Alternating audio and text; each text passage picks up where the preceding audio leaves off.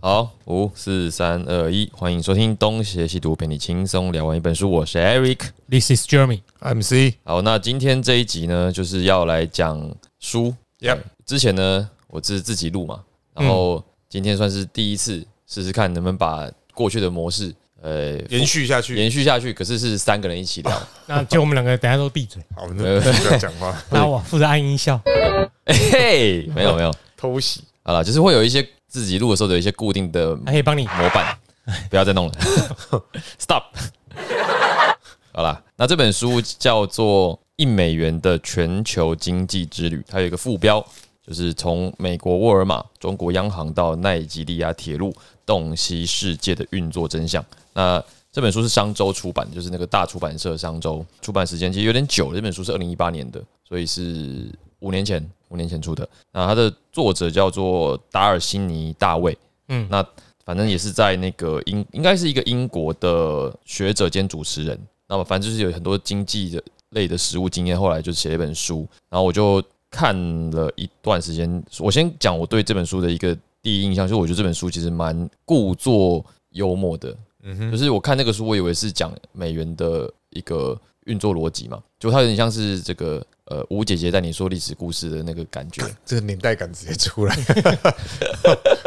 就是他他有一个小人物的故事设定，欲知详情，请待下回分解。哎、对对，每一个章节 大概就讲一个小故事。可是他毕竟要讲的是这个全一美元的全球世界之旅嘛，所以他一定会经过好几个地方。他就想要营造呃，透过一个一美元，然后带你巡回世界巡回的那种感觉，很像以前那个什么回纹针有没有？嗯，一个回纹针绕一世界一圈，最后换一栋房子回来的那的那种感觉了。你们有看过那个故事吗？我刚才想这是什么故事？就就是是回文针以前那种啊换到房子，对网络购物不是很发达，我资讯没有这么透明的时候，他们就有一种小故事说，哎、我用一个回纹针，我会出去跟他换东西嘛，然后不断的在交换的过程当中越换越多，然后哦最后换到了一个房子，还是换到一个什么东西，嗯，对，类似这样的一种呃，带你看不同面向的一一个叙事逻辑。嗯嗯，对，那呃，他其实想要讲的就是一个在二零一八年前后全球经济的一些局势，然后以及在各地到底他们都是什么样的产业，发生什么样的问题，而美元作为就是目前还是世界最强势的货币，居中又扮演了什么样的角角色？不好意思，那个字节念角。所以那是要打决才出来，但我们会角色。对我刚不刚忍住没讲，这是还是讲一下好了。对，没有，其实现在打角色好像也会有了。也也会有了，也会有哎呃只是你连打只是打角色，他会直接脸嗯就就直接出来。你打对角色会出现那个卡，对，对，那好，那我之前都还会讲一个，就是我的个人的这个判断，就是推还是不推嘛。那我们就等到音乐完再开始再讲喽。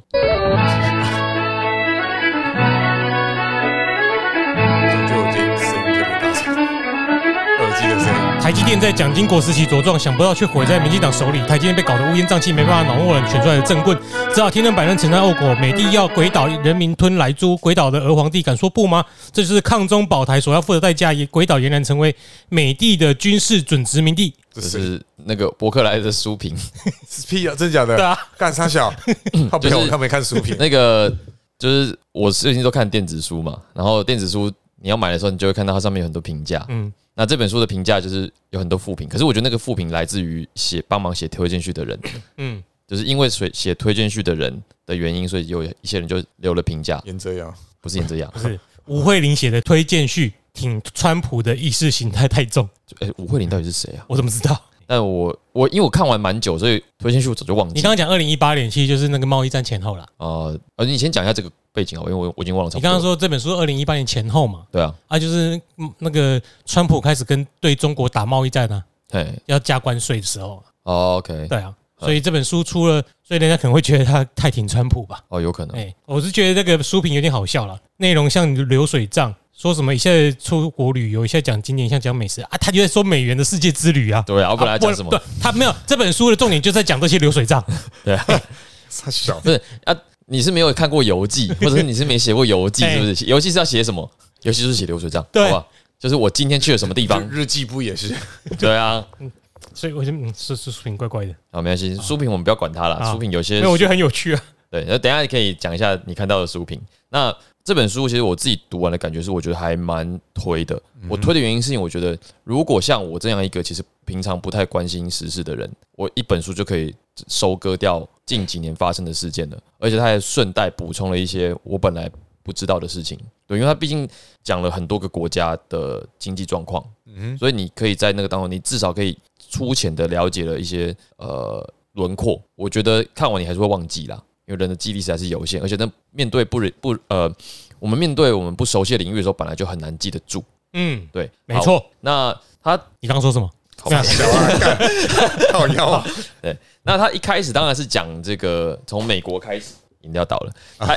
他的这个故事设定哦，就是讲说有一个美国的小老百姓跑去沃尔玛买了一个中国制的呃收音机还是啥什么东西，然后他的这一美元呢就会随着沃尔玛流到中国去。为什么？因为啊，就中国制嘛。那沃他就从沃尔玛向中国进货的脉络去讲中国是如何透过成为世界工厂而崛起的。然后再提到刚才 Jeremy 提到的，就是为什么中国会发展到川普要去跟中国打这种贸易战的原因。嗯，第一章的脉络大概是这样子。再来就是他又从中国这条线提到中国拿到这么多的资金之后，他如何控制人民币不要涨价嘛？嗯，那以及他透过这样子的贸易的好处，如何发展就是中华文化复兴的伟大前景，也就是“一带一路”。那他提到的就是那个中国如何控制非洲，那他们就提到了那个奈及利亚，就他们如何在奈及利亚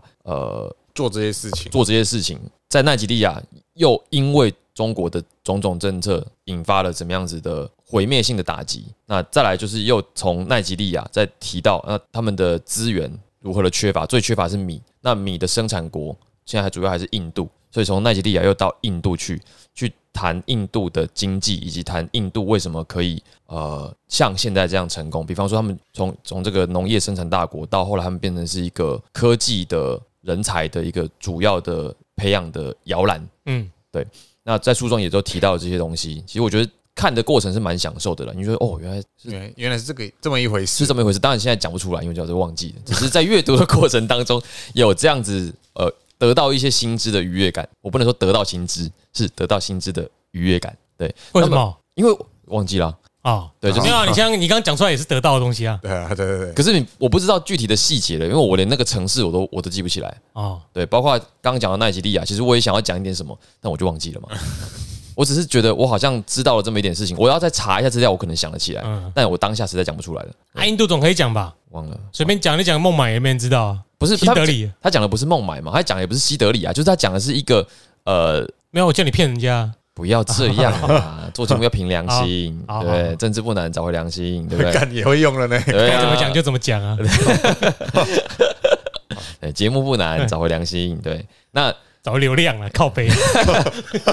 干 傻被笑，刁了。被刁了，对对，真的被刁了， OK，好了，然后他就从印度又迁到伊拉克，理由是什么？因为印度它需要大力的发展它的交通，它才有办法连接众多的资源。因为印度交通就不方便，他们还是泥土路嘛，所以他们需要铺路。那铺路就是要油嘛，你的交通工具要油，你铺路要油，那油哪里来？就提到了伊拉克。嗯，那就提到了这个伊拉克跟原油如何成为了兵家必争之地，就提到我世界上为了这个原油付出了多少代价。那伊拉克为此就是就是打仗嘛，对。那我们都知道嘛，这个伊拉克跟科威特这个从我们看赌侠就就知道了。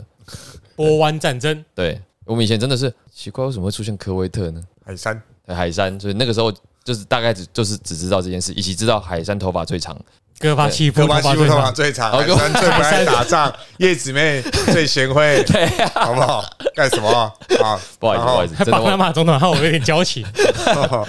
你看看窗外是啥个地方？大屿山，已经到公海啊啦。好不好？对，好，那么。我常看见常委啊，不同步，哎，没不事懂不没关系，乱窜。好了，那就是从伊拉克就是在抢这个石油的过程，以及当然各各个国家都在觊觎原油嘛，或者嗯是自己暗砍自己国家的原油要先用买的嘛。那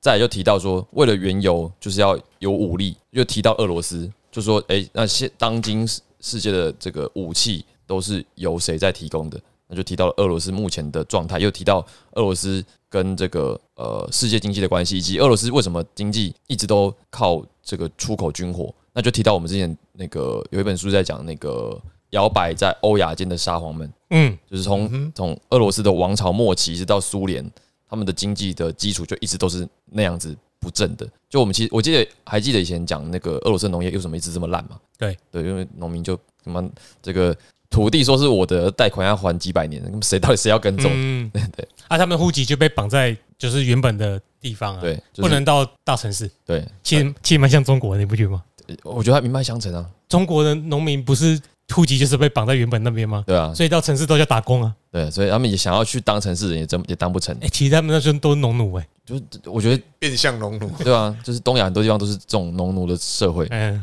好，那他就提到了呃，俄罗斯的大部分的状态，就提到说卢布贬值导致他们的经济陷入一些灾难，然后又随着油价起伏嘛。嗯，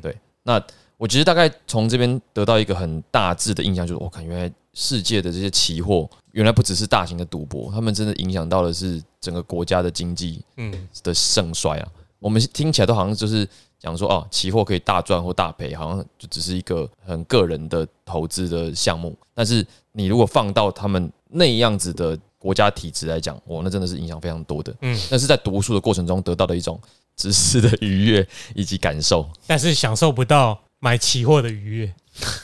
也不敢那买种。刺激感， 对那个刺激感。对我记得之前不是有个什么新闻说什么原油价钱一度跌到负的，还是在川普那时候哎，嗯在刚开始，没有来疫情刚开始对对对对对。然后然把那个丢进去啊，对，嗯，后我我到现在都还不好怀念那时候加油哦，哦，看超爽的，干超便宜的超超便宜，对吧？都快回到我们小时候了，呃，我那时候呃，反正我因为我我都不骑车不开车，所以我也没感觉。好，那去开一下，不要 了，我就麻烦。嗯好，然后再来就他又提到了那个呃，俄讲罗针筒不用一千块，哎不用啊，那不用吗？哦，那时候超超便宜爽了，对，好了，那提到俄罗斯，他又提到欧洲，因为俄罗斯一直在提供欧洲的这呃个天然气，天然气，以及呃，还有就是俄罗斯的资金都转到哪里去，所以他们就提到了德国，嗯，就是俄罗斯的军火的这些收益都换成美金存到德国去了，对石溪油管，石溪油管，就之前你们不是两条油管，对吧？对啊吧？就是这个，石溪，所以他又从那个美那个一美金从美国这样一路转转转转转转，然后从俄罗斯又转到德国，然后他就开始提到德国跟这个欧盟，他们为什么要设计欧盟的动机，以及成立欧盟之后发行欧元的好处跟坏处，就是欧盟的呃成跟败，它是如何分析的。那那个时候我记得好像有一个，我当时读的时候好像好像有一个隐约的印象，就是为什么英国不愿意加入，然后呃欧元对其他欧盟国的那些小国来讲，又造成什么样的打击？比方说，他们不就是那些小国不可以控制汇率来救经济嘛？嗯，嗯，对，那就会就是你本来就够惨了，你还不能够动用这种汇率来拯救自己的经济的时候，就会更惨。更惨，然后他又从谈这个呃德国跟欧盟，又提到那个不愿意加入欧盟的英国，然后就提到了这个呃英国他们包装的金融性商衍生商品，那就提到了那个零八年的次贷危机。嗯所以我在这边得到了一个资讯，我不知道是不是正确的，听起来好像次贷危机的这样子的 idea 是从英国开始的。就是他们那些衍生性金融商商品是从英国这边的这些金融界们想出来的办法，然后最后就是包存一大堆，就是连投资人都不知道里面到底是自己什么在的，买三小这样，对自己到底在买三小，然后就是衍生性金融商品这些产品，哦对，一开始是从英国出来的，哎，对对对对对，我不知道是不是正确的，嗯，但是他给我这样子的感受，我在读的过程中好像是从英国发端，然后最后大家尝到甜头，然后就有了那个我们之前所一直不断做影片解释的那种什那么。本节冷知识就是解释一下什么是衍生性金融商品。好，请行，那个哎、有一集自己挖坑突如其有来有一的个冷知识，有一个电脑哎，不，有一个电影嗯叫《大麦空》，有没有？哎哎有，他说什么叫衍生性金融商品？对就是说现在比如说有两个人在场上对决，对是不是有人在下注？对，所以下注是第一级的金融商品，嗯，就是西施跟小烫在打架，对，我们先赌谁会打架，哎，谁会打赢？对，然后呢，艾瑞克跟我就来赌，赌的人会不会赌赢？就叫次级，对 哎延伸出去对，的，他会赌赢还赌输，我们来赌他会赌赢还赌输， 懂吗？嗯，哎，啊，我们的再下家再来赌，我们谁会赌赢他赌赢还赌输？嗯，哦，就衍生性的，对，就是等于是杠杆开了再开再开嗯，这样子，无限杠杆，所以这里面的内容到最后就很难，所以很多人会搞搞不清楚啊。嗯，对啊，因为我每次看那个，因为那时候二零零八，我记得那时候事情事情很大条嘛，嗯那那时候已经 YouTube 都有很多影片了，嗯中英文都有，每次解释我们没有一次看得清楚。哎对啊，反正就是大麦空那个比喻就最好的，就当做是这样子吧。 OK， OK，好，好继续。然后他就讲到说，这个呃，这一美金从德国到英国，引发了这种次贷危机、金融风暴，所以又回到美国，就讲说，就是呃，美国的这种因为金融危机而引发的通货膨胀，以及他们如何解决这个问题，然后又。再讲说这个美国的生产力为什么都无法提升，然后为什么这个就业机会都一直没有好转，产业外移的问题，然后这个美国人的生活一直都没有办法变好，大概就是这样子。就这本书就是从美国开始，从美国结束，嗯，然后透过金流，然后不断的在讲说各个国这个钱到了这个国家发生什么问题，然后辗转辗转辗转再回来。所以读完，对，诚如那个富平所说的，就是流水账啊，干，然后我就是需要知道过程啊，他那个副评在批评，好像说为什么你要去奈及利亚，不要去哈萨克？啊、靠北啊，就那一面原因这样走啊， 你也可以自己设定啊干，笑死真的 莫名其妙。好，对，那所以我我自己觉得啦，就是我刚才为什么我觉说我推荐的原因，就是如果你本来就对这些东西没有足够的认识，那么一本书就搞定大致的框架，蛮划算的。我不能说他讲的一定正确，但至少他人没家什么不正确，他他给了一个架构啊，对他给了一个架构，那那个架构你先看了，那你你觉得里面有有一些问题，或者是你本来懂一些，你觉得他讲的不符合你的陈述，你找别人来看嘛。嗯，对，又不是说一本书就是就是可以搞定所有事情。对，那以经济效益来讲，我觉得你买一本书就得到这么多资讯，蛮划算的。虽然说它有一点过时了，因为毕竟过五年了，很多事情早就不是现在不是书中所描述的那样子，但至少你都可以知道说，哦，原来现在的状态在二零一八年是什么情况。比方说，当时出现了一个狂人川普，疯狂的这个，他的做法可能会把这一个美元的旅程给中断，呃呃，还是会啦，因为全这个美元的这一块钱的旅程就是一种全球化现象嘛。对，那、这种全球化现象并不是没有啊，嗯哼哼，早在很早期也有啊。对，各国在做关税壁垒的时候，其实货品还是会流通，只是一美元可以流通，但十亿美元可能流通不了。对对啊，我我觉得现在可以来讲一下，就是在各个章节当中，可能有一些印象的，比方说我在看第一章跟第二章，他在讲美元美金到中国引发中国崛起嘛，就是因为这个算是离我们最近的，我们大概也有也有很多台湾人参与的那个过程，就是中国是如何的崛起，就是一直在做这种呃比较低工艺的加工出口嘛，提供全世界廉价的制成品。劳动力，劳动力，然后让这个中国的政府跟民间都拥有充沛的资金，可以来玩一些新的花样。对，那它里面有提到，就是呃，中国一直不愿意降低汇率，它这样才可以有更多的充裕的资嗯金，以及它一直让自己呈现出一种好像还很弱势的状态，所以它就可以享有一些优惠。中国政府可以享，人民币的汇率并不是就是自然的，嗯，它是操控汇率的。对所以它有境内人民币跟海外人民币嘛，它有两种汇率，哦，对，嗯，就是它在对外的总金的汇率是维持在一定程度的，所以它就可以维持它货币呃外它的货货外品汇在出口的时候对有一定的竞争程度。因因哦为一般一般来说，你如果赚到越多美元，代表你的人民币要升值，对，可是它会阻止人民币升值。它就可以继续有这样的优势对。，那这其样实，每个国家都会，嗯，台湾也会。但他做的特我别，们我们台台币常常在拉尾盘啊， 因为央行会出手干预，嗯，但是做太明显，赚美国人的钱赚太多，美帝会不开心，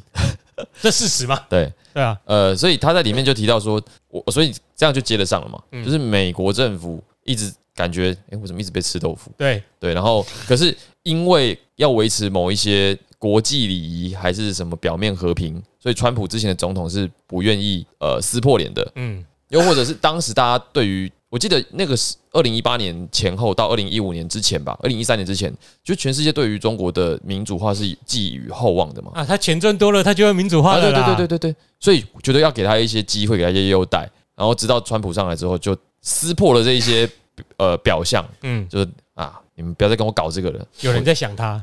对有人在想他太多了哎啦。并没有，对，但这个这是我看中国那一段的时候看到最有感的。嗯，对，然后第二有感的就是那个欧盟，因为我觉得我之前对欧盟的理解一直是不多的，就只觉得欧盟啊不就是一群国家为什么要放一起这样？不知道它形成的背景，所以看了那个东西之后，看了这个书之后会比较有感觉，然后也知道说哦为什么这个英国好像兴趣缺缺的原因，虽然现在也忘记了，但当时当时书中有讲，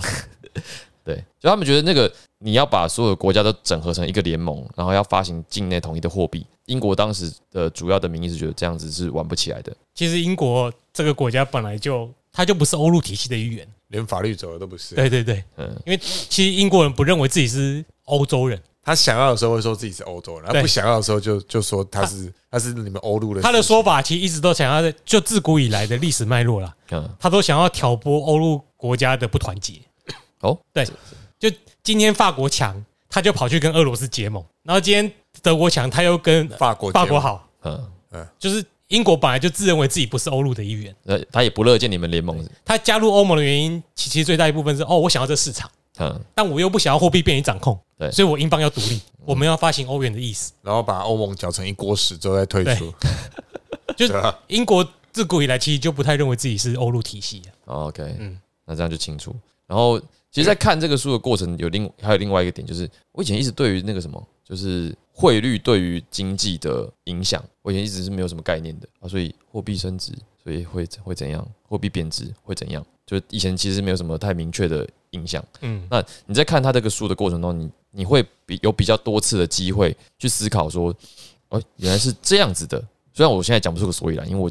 印象没有非常深刻，已经忘记了。但我觉得在过程当中，你还是有机会去思考的。嗯，以上是我对于这些书的一些想法，所以我蛮推荐。如果我没有看过，然后你对国际形势也不是这么了解，但你现在想了解了，那它是一个蛮好的敲门砖。那蛮适合高中生的吧？我觉得他的写作方法好像就是要写给英国还是英英语世界的高中生看的，嗯，不然搞一个小人物的世界旅行，对大人来讲好像幼稚的点。不会啊，我觉得书评的人都比较幼稚、欸，你说写书评的人哦、对啊，因为他感觉上那个上面的书评就是针对那个呃写推荐序的人，哎、没有也有针对书的，针对书的就是讲他流水账，不是吗？就说他没有独特的观点啊，人云亦云啊，很重意识形态。那不对啊，他有他有观点啊，不然你怎么会说他重意识形态？对 啊，对而啊且他语音还打错，对不对？对啊，那侧重资本主义世界的国家，不是按啊美元的流通本来就是 资本主义啊？你在说什么？对啊，对啊，写出要持平，给人一种偏颇的感觉。文章四三不喜评。嗯，好，对，然后再来就是它里面其实也提到蛮多次，就是美元作为强势货币的优劣啦。但这个我真的讲不了，因为我真的不是这方面的研究者，所以这个可能在以前是金本位制，对，现在是美元本位，就各国的货币在发行的时候都要以美元为为基础，嗯，只有美国可以不用以美元为基础发货币，因为这是他们的钱。所以它可以量化宽松。哎，对对，它里面有提到这件事情，对啊就是我们好像有段时间一直印象中它一直在印钞票嘛，对啊，为什么你按印钞票不行，它印钞票可以？因为大家信你，因为你印钞票的数量要决定你有多少美元，嗯，它不需要啊对，它可以印钞票，你不能印钞票啊。而且有些国家是不是本国货币行不通，就会直接用美元嘛？就是说美元它美元有些就国家是是世界流通了，对啊对，吧？那大家都要用美元呢、嗯，所以你你这你在书评书评看看看到批评美国帝国主义啥小有的没的，OK，你支持的那些国家，他就是想也想要美元， 这现实就是这样子嘛。是啊，那如果其他国家要靠印钞印钞票解决问题，下场就是通货膨胀，嗯，然后国家经济就是居居。崩盘。这个旧中华民国不就是这样崩的吗？对，可是美国人不需要，对，因为他有你们这些用美元的国家帮他吸收这些烂摊我子，硬了你就会吸走了。对反正我我的印再多你也想要啊，嗯。对啊，哎、我记得听说以前听说过一种说法，就是一个国家要发行货币，就是要有相对应的价值的东的贵金属作为担保。是啊，对啊看你是金本位还是银本位制。嗯，对，可是美国是不用的，不用了。就是我爱印就印。所以量化宽松就是他把他的资产负债表扩大，嗯，因为比如说原本负债一百万哦，你就要注意一下，你要减少负债啊，什么什么之类的。对，没关系啊，我把资产负债整个扩大，原本你的资金量体是以比如说一千万美元来算资产负债表好了，嗯嗯，我今天印到一亿，我资产负债表我的负债当然可以增加，哦啊，我缩表就是把这表再缩小。怎么听起来好像就是他们在玩游戏规则？他们就是游戏对啊游戏规则的制定哦美者。对啊，美元嘛，从从那个近代一百多年历史来，他们就是这样子啊，那为什么？够强啊，我想因为它有实力啊，对吧？因为美元值得信任，即使他的对手也有美元，不然不然给那些就是很支持我们跟中国做生意经济往来，你把美元跟那个人民币放到面前，看他要哪一个？啊嗯然后他一定是拿美元了。他如果只能选一个，他一定拿美元了。只有只有傻子才会去拿人民币，因为美元不会变币值对，而且它而且它的那个价值又比较高。 啊。如果你们不要嫌弃美帝，就给我们。对，啊我愿意收啦。我们这里有开放那个抖内的网址，啊欢迎多少都给我们，对哎我们多拿。对，嗯，而且他如果再就他选择的那些流通的国家，的确也都是比较看起来他他也是选择了某些重要的节点嘛，比方说印度，然后还有为什么欧洲只选德国，对啊，然后只选英国，然后石油国选伊拉克，大概都是他在他的财经训练里面得到的一些相对的结论，让他知道这些地方可能是在那个时代里面决定世界经济的某些重要的我觉得就是有故事可以写啊。对啊，就是因为因为在那个地方就是发生一些足足够多重要的事，他才会选那个地方嘛。比方说非洲这么大，选一个奈及利亚那为什么欧元不能取代？美元，欧元不能取代美元。对啊，为你想说欧元没办法被取代，想说哎、诶有吗？ 没办法，没办法取代美元。为什么其实我觉得他们有那个一开始有那个雄心呢、他们一开始的确有那个雄心啊，嗯呃，但你没有军队 啊，因为这一群欧洲人都是想赚钱而已啊。他们想法很廉价，他们成立的一开始，我觉得历史上因素应该是有想要重现罗马荣光的感 觉。哎、不是你们班那一个罗马、哦，罗罗 马王哎、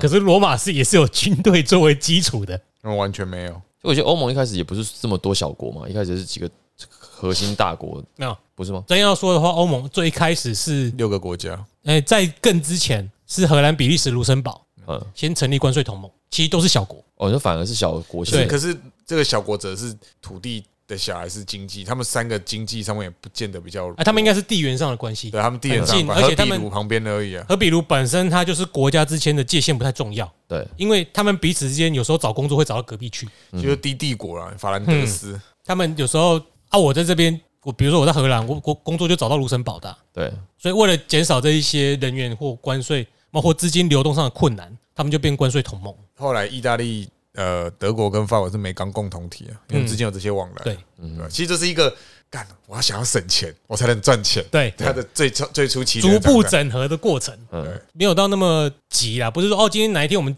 做下决定就合在一起。然后他们是经历过循序很多渐哈渐进经历过很多，哦，对哦，如果这样细想，就是假设没有欧盟啊，这国家这么多，他们做生意关税这样加一加加一加，对啊，蛮惊人的哦。所以他们决定让渡部分的主权啊，比如嗯铸币权，对，比如说也有欧洲议会，欧洲警政署，对，都有。嗯，但是没有欧洲军队，因为那是北大西洋工业嗯组对织。对对， 有北约在的，不需要。 要北约再不需要这个了。对，我记得我那时候在读，还没读完这个书的时候，我就跟 Jeremy 在讲说，哎、这个欧盟跟欧元的优缺点，那肯定他们应该在发行之前也应该都想过，嗯，就是一定有缺点嘛。可是有缺点还愿意做，那表示至少在他们决定要做的当下，那个好处是比较多的，嗯或者是那个好处比较大嘛。嗯嗯，对。但他是们我后来是有点扩充太快，你说让一些小小呃经济这体这这就是那个那个市的首相大的那个英国的那个政治喜剧里面讲的啊、当当会员国越多，